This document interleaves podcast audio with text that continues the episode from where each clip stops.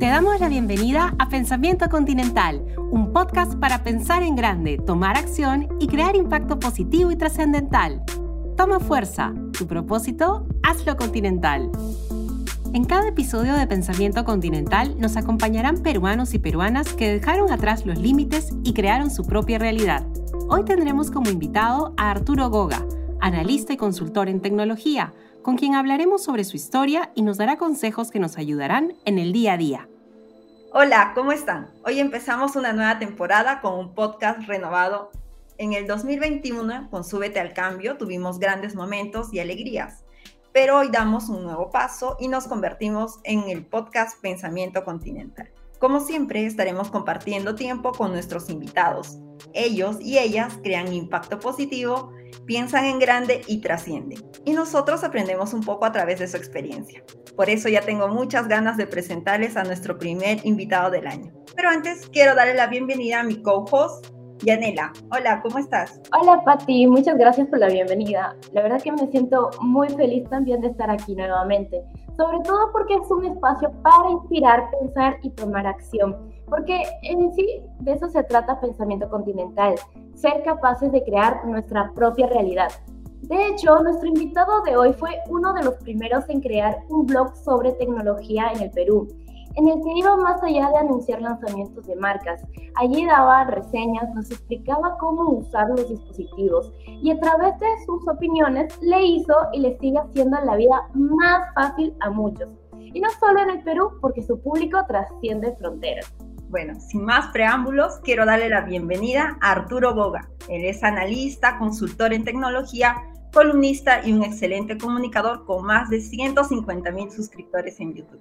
Gracias Arturo por estar aquí. Hola Pati, hola Yanela, muchas gracias por la invitación y un gusto estar acá para compartir un poquito de información, bueno, de tecnología, ¿no? Que siempre ha sido lo que me ha llamado muchísimo la atención y pues gracias a las nuevas tecnologías, la manera en que se ha revolucionado todo el tema de comunicaciones me ha permitido generar una profesión al respecto. Arturo, nos gustaría que nuestra audiencia conozca un poco más de tu historia.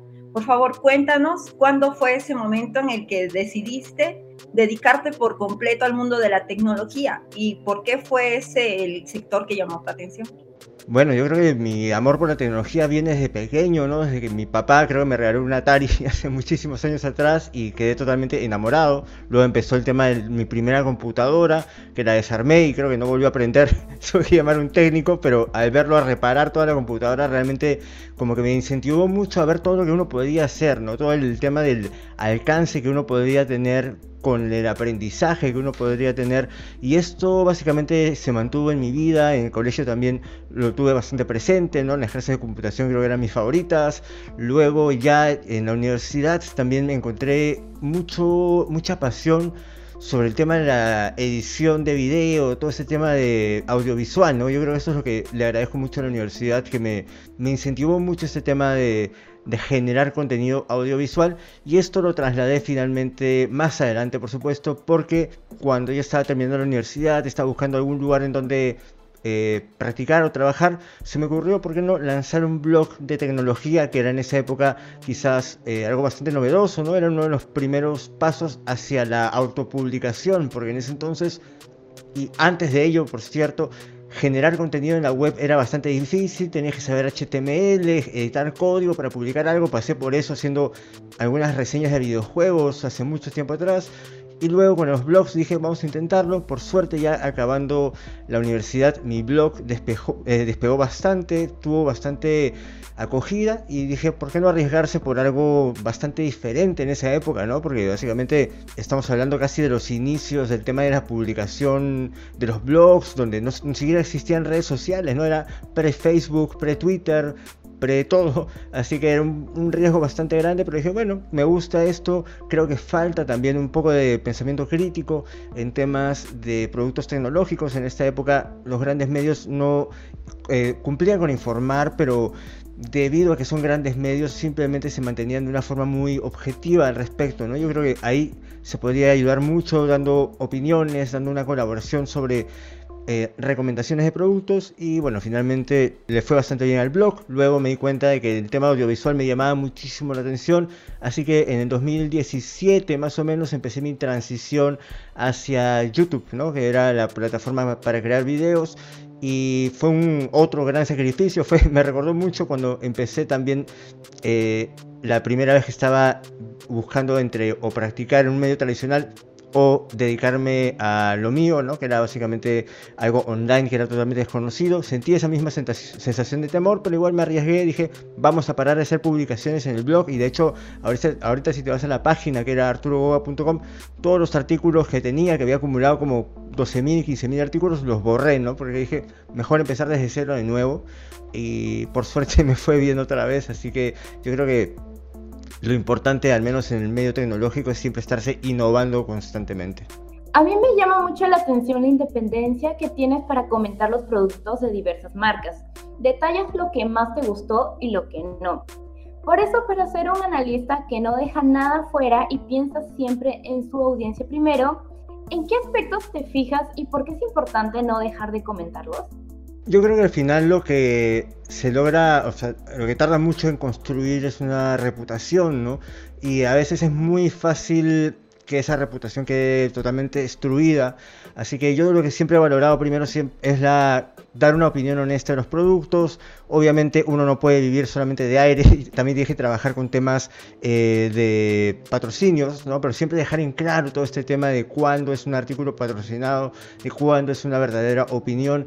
Y el tema de las reseñas fue algo en lo que pegó bastante al comienzo en, el blog, ¿no? Era básicamente servía de mucha información para las personas que estaban viendo, me compro el teléfono A o el B o el C, pueden elegir por qué elegir, ¿no? Porque al final eh, yo creo que todas las empresas fabricantes muchas veces están tratando de sacar el mejor producto posible y la cosa es tratar de encaminar este producto a un público adecuado, ¿no? Porque no todo el mundo quiere el mismo teléfono, no todo el mundo tiene las mismas necesidades, no todo el mundo prefiere o necesita la mejor cámara posible, así que siempre es buscar un balance y destacar las cosas buenas y las malas, ¿no? Así que yo creo que siempre es importante tanto destacar lo bueno, porque se lo merece, pero tampoco no endulzar las cosas malas que deben ser eh, criticadas, juzgadas y mostradas, porque finalmente tú le estás respondiendo al público, ¿no? Y por suerte YouTube y el hecho de que soy básicamente yo mismo mi propio editor me facilita mucho esto, porque no tengo ningún conflicto, digamos, de, con un área comercial, ese tipo de cosas que a veces pasan en algunos medios, ¿no? Arturo, en el podcast nos escuchan muchos estudiantes también, que seguramente son streamers o están creando sus canales de podcast, YouTube o Twitch. Y me preguntaba, para ti, ¿cómo ha sido la evolución a través de los diferentes canales y cómo te fuiste adaptando? Para, y sobre todo, ¿cuál elegiste? No? Porque alguno de ellos debió captar más atención.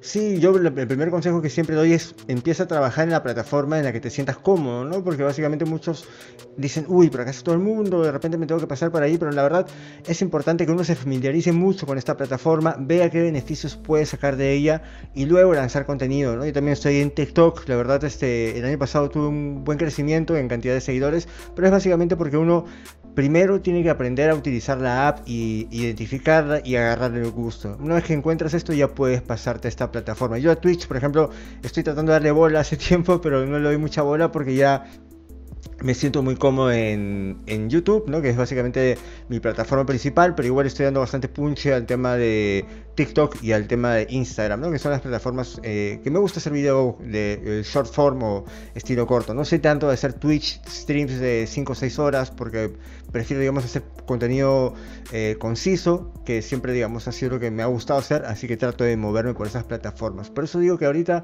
al menos tenemos múltiples plataformas en donde podemos sobresalir, donde podemos generar contenido. La cosa es ubicar en la que uno se siente cómodo y lanzar cosas por ahí. Ahora, en tema de evolución, obviamente yo recomendaría siempre buen audio, ¿no? Yo creo que un video regular se puede perdonar siempre y cuando tengas buena iluminación y lo puedes corregir, ¿no? Hasta ahorita puedes hacer un video de buena calidad con tu cámara del teléfono, pero un buen audio es crítico porque apenas escuchas mucho eco o de repente mucha bulla, ese tipo de cosas, es lo primero que hace que la gente, en mi experiencia al menos, termine obviando tu video, ¿no?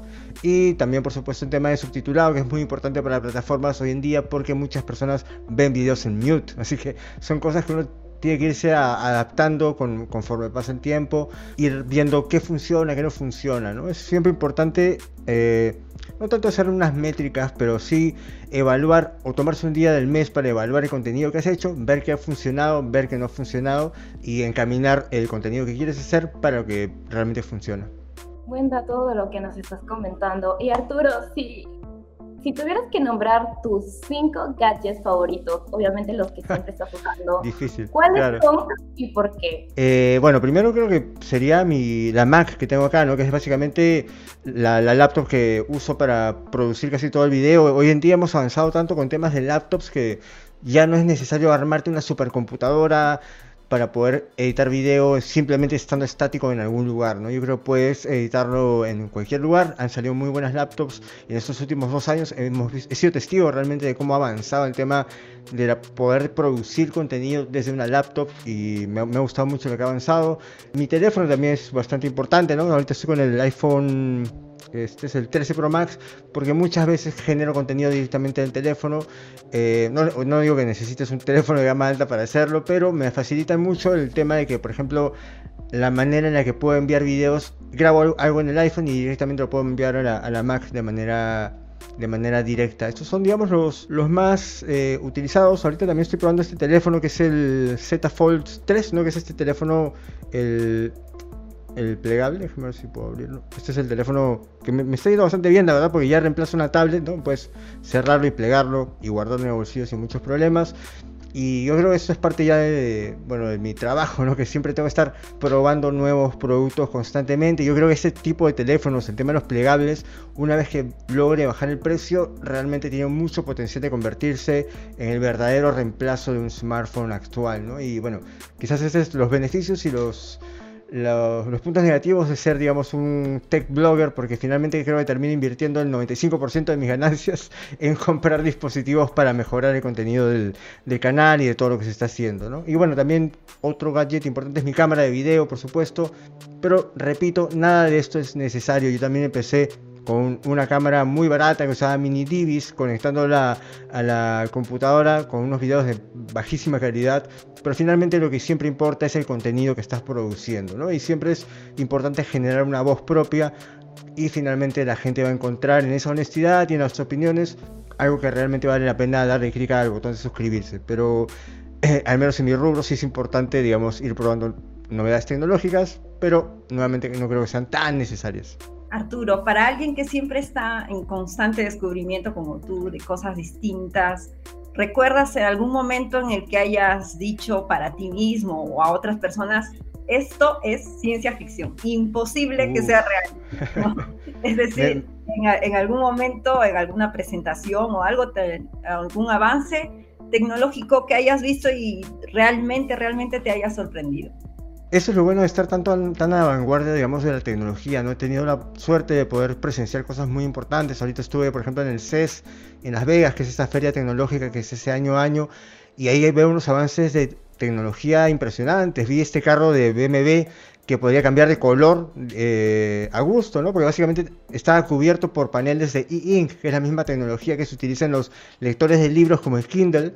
Todo el carro estaba recubierto de esto y verlo en persona fue una cosa espectacular. Primera vez que vi un carro que cambiaba de color de negro a blanco, hacía diseños loquísimos.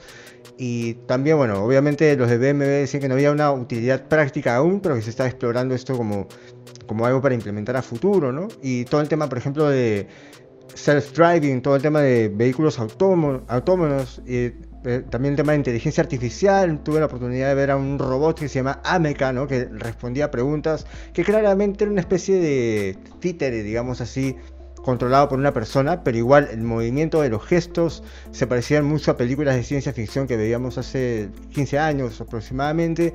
Y bueno, más que nada, como digo, el tema de avances que quizás son invisibles a nuestros ojos, como lo que se está avanzando en Machine Learning, como lo que se está avanzando en inteligencia artificial, como por ejemplo los filtros que encontramos en Snapchat, en Instagram, están mejorando a tal punto que podemos cambiar la cara de nuestros perritos porque a pesar de que suena algo, como muy sencillo, ¿no? Ponerle unos ojos chistosos a nuestro perro, el hecho de que nuestro teléfono pueda detectar a un perro y sepa cuándo está apuntando a un perro y no a un gato o a una persona, o cuando editas una foto automáticamente con el teléfono y sabe cuándo estás apuntando a algo verde, a una flor, al mar, ya estamos hablando de unos avances tecnológicos bastante grandes, ¿no? Porque también estás reemplazando muchas de las funciones que a veces requerían conocimientos de muchos años en Photoshop, en diseño gráfico. Hay inteligencias artificiales que te pueden producir un logo, te pueden hacer todo un diseño de marca, todo un tema de rebranding para tu marca.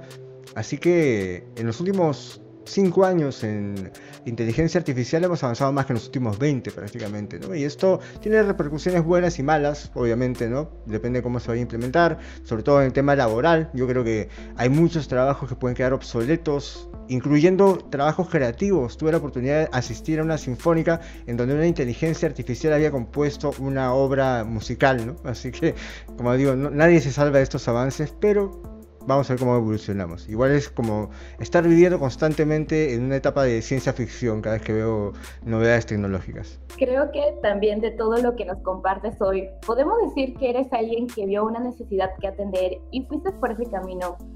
¿Qué le dirías a los que hoy están empezando y quieren crear sus propios canales digitales? ¿Cuáles serían tus recomendaciones para ser buenos comunicadores? Eh, bueno, básicamente, como siempre digo, tratar de ser honestos, tratar de compartir una opinión bastante veraz, ¿no? Y si vas a hacer contenido publicitario, porque yo creo que ahorita como creadores de contenido es imposible no generar contenido publicitario, siempre eh, brandearlo como tal, ¿no? Poner que es publicidad para que la gente sepa cuando estás haciendo publicidad, cuando no lo estás haciendo. Luego también es importante siempre mantenerse pendiente de qué nuevas plataformas están saliendo, ¿no? Como te comentaba, eh, yo pasé de decidirme por ir a arriesgarme con el tema de los blogs al comienzo, dejarlo de lado totalmente cuando vi que YouTube me parecía una mejor opción, porque ya básicamente todo el mundo prefería ver video en lugar de leer. Y luego, por supuesto, darle salto a plataformas como TikTok, como Instagram, ¿no? Porque a veces mucha gente dice, uy, no quiero usar TikTok porque no es de mi generación, ese tipo de cosas. Pero la verdad es que las plataformas están ahí para que uno las use como crea de manera adecuada, ¿no? Porque finalmente tú estás llegando a una audiencia, así que finalmente tú tienes que ir hacia donde se está moviendo la audiencia, así que es importante, por ejemplo, yo creo que el tema de videos de, corta duración, los short form videos como y verticales, por supuesto, como TikTok van a terminar superando quizás lo que se hace en YouTube, así que por eso yo también estoy tratando de migrar bastante ese contenido a ese, a ese tipo de, de videos, así que yo creo que es muy importante siempre estar pendiente y no quedarse solamente en un lugar, ¿no? Y siempre también estar explorando qué cosas, como bien decías, eh, el tema de buscar un nicho, tratar de buscar qué, qué, necesidad puedes llenar tú con lo que estás ofreciendo, ¿no? Que es muy importante. Y hoy en día, en esta, digamos, sobre, cantidad de sobreinformación que tenemos, todo el día estamos siendo bombardeados con demasiados videos, demasiado contenido. Es muy importante hacer videos cortos, concisos, al grano y también especializados, ¿no? Que ya básicamente todo el mundo te busca a ti por ese tipo de cosas. Quizás hoy, en día ya no basta, digamos, con decir, ah, es solamente cubro tecnología. Tienes que centrarte un poco más a que sea, ah, cubro solamente teléfonos, ¿no? O solamente cubro a Apple, o de repente solamente cubro a Samsung. Ese tipo de especializaciones hoy en día es necesaria porque todos tenemos la misma oportunidad en temas de herramientas y de plataformas, ¿no? Ya no es una cosa que solamente hay, unos grandes medios que tienen el control sobre lo que la gente ve, así que es importante especializarse en algo y que la gente apenas sepa o recuerde algo lo asocie contigo. Por eso yo creo que es muy importante buscar un nicho bien específico también ir encontrándolo en el camino, ¿no? Sería interesante. Sí, también yo creo que es importante, digamos, generar contenido de repente un mes y evaluar qué cosa funcionó y de repente si hay algo que funcionó muy bien y se alinea con lo que te gusta hacer, entonces ese es el camino a seguir, ¿no? En el caso de tecnología, por ejemplo, saco, no sé, videos de cinco marcas de teléfonos o saco videos de celulares, laptops, tablets y veo cuál me va bien y si se alinea con lo que me gusta hacer, entonces sigo ese camino. Y hoy en día de verdad vale más la pena eh, lanzar múltiples canales sobre ese tema que tener uno solo que abarque múltiples temas. Arturo, nos acercamos al final y nos gustaría contar con una reflexión tuya. Y me preguntaba, tras tantos años frente a tu, frente a tu blog, al canal de YouTube, Instagram y de escribir incontables columnas, ¿cuál dirías que es el o los aprendizajes más relevantes que has obtenido como emprendedor, como empresario, comunicador y que se pueden aplicar a cualquier aspecto de la vida. Eh, bueno, que valores mucho tu tiempo y valores mucho tu trabajo, ¿no? También a veces este, en este campo, sobre todo si eres eh, independiente, muchas veces es difícil valorar lo que estás haciendo, ¿no? También está el síndrome del impostor, que a veces uno cree que lo que está haciendo no vale nada, ¿no? Así que es importante ponerle quizás un precio a las horas que tú estás invirtiendo al día en algo y hacerte valorarte básicamente, valorar tu contenido que haces, tú lo que estás haciendo. Si le pones el esfuerzo que necesitas, también es importante eh, generar buen contenido. Y también diría que no sean tan perfeccionistas, porque yo me he topado mucho con personas que en estos años he visto tratan de hacer el contenido, pero lo descartan porque no está, digamos, siempre están tratando de trabajarlo más y más y más y nunca lanzan, ¿no? Yo creo que eh, estamos en una época en donde uno tiene que pasar una mentalidad no de perfección, sino de que sea lo suficientemente bueno para lanzarlo. Y esto es, creo que, una de las cosas que más he aprendido en, estos últimos eh, dos, tres años. ¿no? Es importante estar constantemente produciendo contenido, porque de nada sirve dedicar tu vida a una sola obra, a un solo gran trabajo, si al final probablemente no termine siendo visto por nadie. ¿no? Lo más importante es simplemente generar la mayor cantidad de contenido que eh, alcance un estándar para uno mismo que sea suficientemente satisfactorio para lanzarlo. Porque un pensamiento que me quedó muy grabado es el tema de que uno no elige por qué tipo de cosa se vuelve conocido o por qué cosa se vuelve viral, ¿no? Uno no tiene control sobre qué videos de los que tienes va a ser viral. Así que es importante producir la mayor cantidad de contenido posible para ver si alguno de estos finalmente termina eh, viralizándose en lugar de generar uno por año y que quizás obviamente no vea nadie y te das cuenta que todo el esfuerzo que hiciste se fue al agua. Así que yo creo que eso es muy importante, ¿no? Tratar de, eh, de diferenciar entre cuándo es necesario ya lanzar algo y pasar a lo siguiente que quedarse siempre con lo mismo. Claro, es importante, los errores también van sumando, ¿no? Vamos en constante aprendizaje, vamos creciendo. Sí, claro, ¿no? Yo también creo que es importante, como te digo, a veces yo sí me pongo límites de tiempo, límites de días. Por ejemplo, un video tiene que estar hecho máximo en dos días. Así que si ya se me está acabando el tiempo, digo, bueno, se acabó, seguimos adelante hacia otra cosa, ¿no? Porque estancarse mucho en un solo proyecto termina quitándote horas, porque como comentaba, creo que hay que evaluar mucho nuestro, nuestro tiempo en general y lanzar la mayor cantidad de cosas es creo que lo que tenemos que priorizar, siempre y cuando por supuesto no sea cualquier cosa, sino algo que se mantenga dentro de nuestros estándares. Gracias por estar hoy con nosotros, Arturo. La verdad ha sido valioso tener, tenerte aquí. Estaremos súper, súper atentos a tus novedades y por favor cuéntanos si vienen cosas nuevas o lanzamientos en tus canales. Por cierto, ¿qué planes tienes para este 2022? Eh, sí, bueno, mi plan sigue siendo generar más contenido, ¿no? Eh, seguir creciendo un poquito más en TikTok. También estoy planeando ahí un poquito cambiar un poco de rubro, porque siempre es importante no estancarse en una sola cosa. Estoy viendo o explorando la posibilidad de lanzar una marca de ropa, ¿no? que siempre también es algo que me, ha llamado mucho la atención. Creo que ahí se puede hacer mucho por ahí para generar nuevas tendencias. Y nada, espero poder cumplir ese otro sueño este 2022. Así que me gustaría un poquito, como te digo, variar un poco de intereses, porque es importante a veces desconectarse de algo para que surjan nuevas ideas y dedicarse a otra cosa también. Genial, estaremos atentos a las novedades que traiga este año. Gracias. Así cerramos este primer programa. Creo que ha sido una gran experiencia hablar con Arturo. En la Universidad Continental creemos que el rol del pensamiento continental es conectar con nuestro propósito y tomar acción para cumplir nuestros objetivos. Crear e imaginar tu propia realidad apoyado, apoyada en el conocimiento, aprendizaje y acción emprendedora. Es por ello que nuestro modelo educativo se adopta para que más personas accedan a una educación superior de calidad. Para conocer más ingresa www.pensamientocontinental.pe. Recuerda que también puedes seguirnos en nuestros canales oficiales de Spotify y Apple Podcasts. Búscanos como Pensamiento Continental Podcast. Además, pueden ver esta entrevista en nuestro canal de YouTube y los invitamos a seguirnos en nuestras redes sociales, Facebook, Twitter, Instagram, Twitch, YouTube, LinkedIn y TikTok. Hasta el próximo episodio de Pensamiento Continental Podcast. Esto fue Pensamiento Continental, el podcast de la Universidad Continental. Nos despedimos por hoy. Escúchanos en nuestro próximo episodio donde seguiremos compartiendo más historias con propósito.